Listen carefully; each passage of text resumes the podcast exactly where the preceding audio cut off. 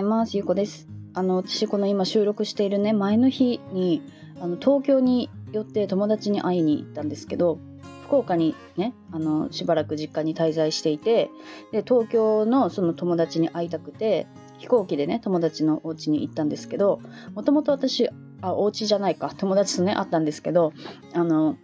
もともと私は新潟のおばあちゃん家に行く予定があったので福岡からね新潟までの直行便を取る予定だったんですよ。でもなんかふとねあのその東京にあの東京っていうか神奈川に住んでるお友達に会いたいなと思って連絡したらそのね私が行く日程の日が予定時間を取れるっていうことだったから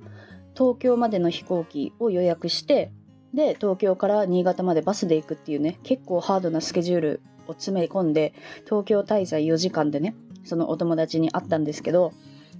なんかねやっぱりその会って話した内容が本当に私が今必要で欲しい情報だったなっていう感じだったんですよ。で結構直感で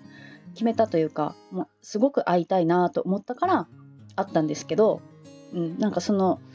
その友達に会いたいっていう気持ちで会いに行ったらその私が悩んでいた求めていた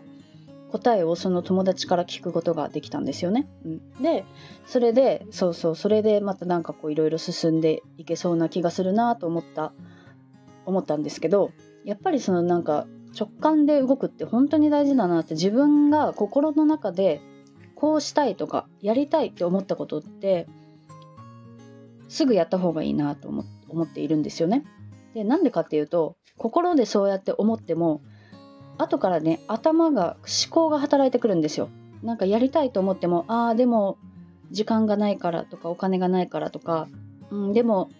うんみたいなね。なんか例えばああちょっとお菓子が食べたいなみたいな。でもダイエットしてるからなやめようかなみたいなね感じで。だから本当はどうしたいかっていうのって心が最初に感じるんですけど後からね頭でそうやってやらない理由をね考えたりしてやめたりするんですよ。でもそのやっぱり直感を大切にすることで見えてくるものがあったりとか必要な情報に出会えたりするから本当に直感って私は大切にしたいなと思っているんですよね。で直感が直感を大事にできる時って時間に結構余裕があったりとかなんかやっぱり心に余裕があったりとかそういうなんか余白みたいなね余白？みたいなものがあのある方がやっぱり直感のまま動きやすいなっていうことに気づいたんですよね。うん、だからなんかそのまず直感のまま動きたいなと思う時ってまずやるべきことって今の必要じゃないものを手放していくっていうことが本当に大切だなって思ったんですよね。うん、無駄な時間をなくすみたいな。でそれってその睡眠時間を減らすことは絶対やっちゃダメだと思っていてなんか私は睡眠時間を減らすと本当に日中結局次の日にね熱中、ね、日中？日中眠くなって眠くなってなんかこう結局昼寝してしまったりとかがあるから私無理して起きてても結局次の日にねまた同じだけ寝ちゃったりするんですよね、うん、だから睡眠時間は私は削らないようにしてるんですけど何を削るかって言ったらやっぱりその仕事の仕事の時間とかね仕事の時間をもっと集中して時間を減らすとかあのなんだろうな、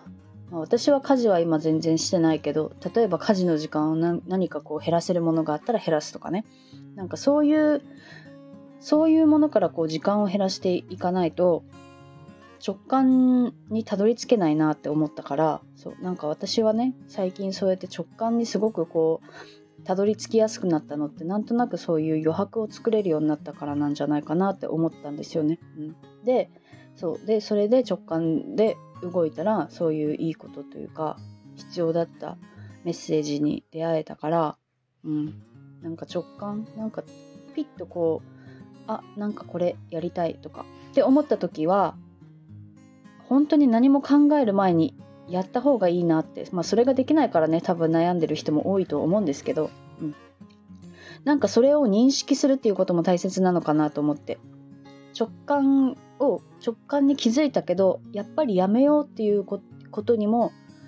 気づくやっぱりやめようってあ私今やっぱりやめようって思ったなっていうことを認識することから始めていくといいんじゃないかなって思ったんですよね気づいたら次からね次からまた変えれる気がするから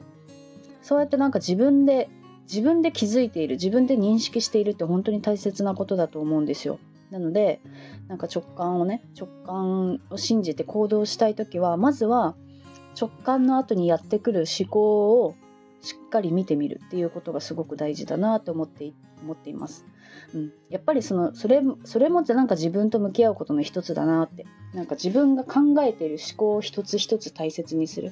なんかその人間って一日何何個だったっけ？忘れちゃったけどなんかすごい一日考え事をしてるらしくて。思考の数がね思考の数がいっぱいあるから全部を拾うのは多分難しいと思うんですけど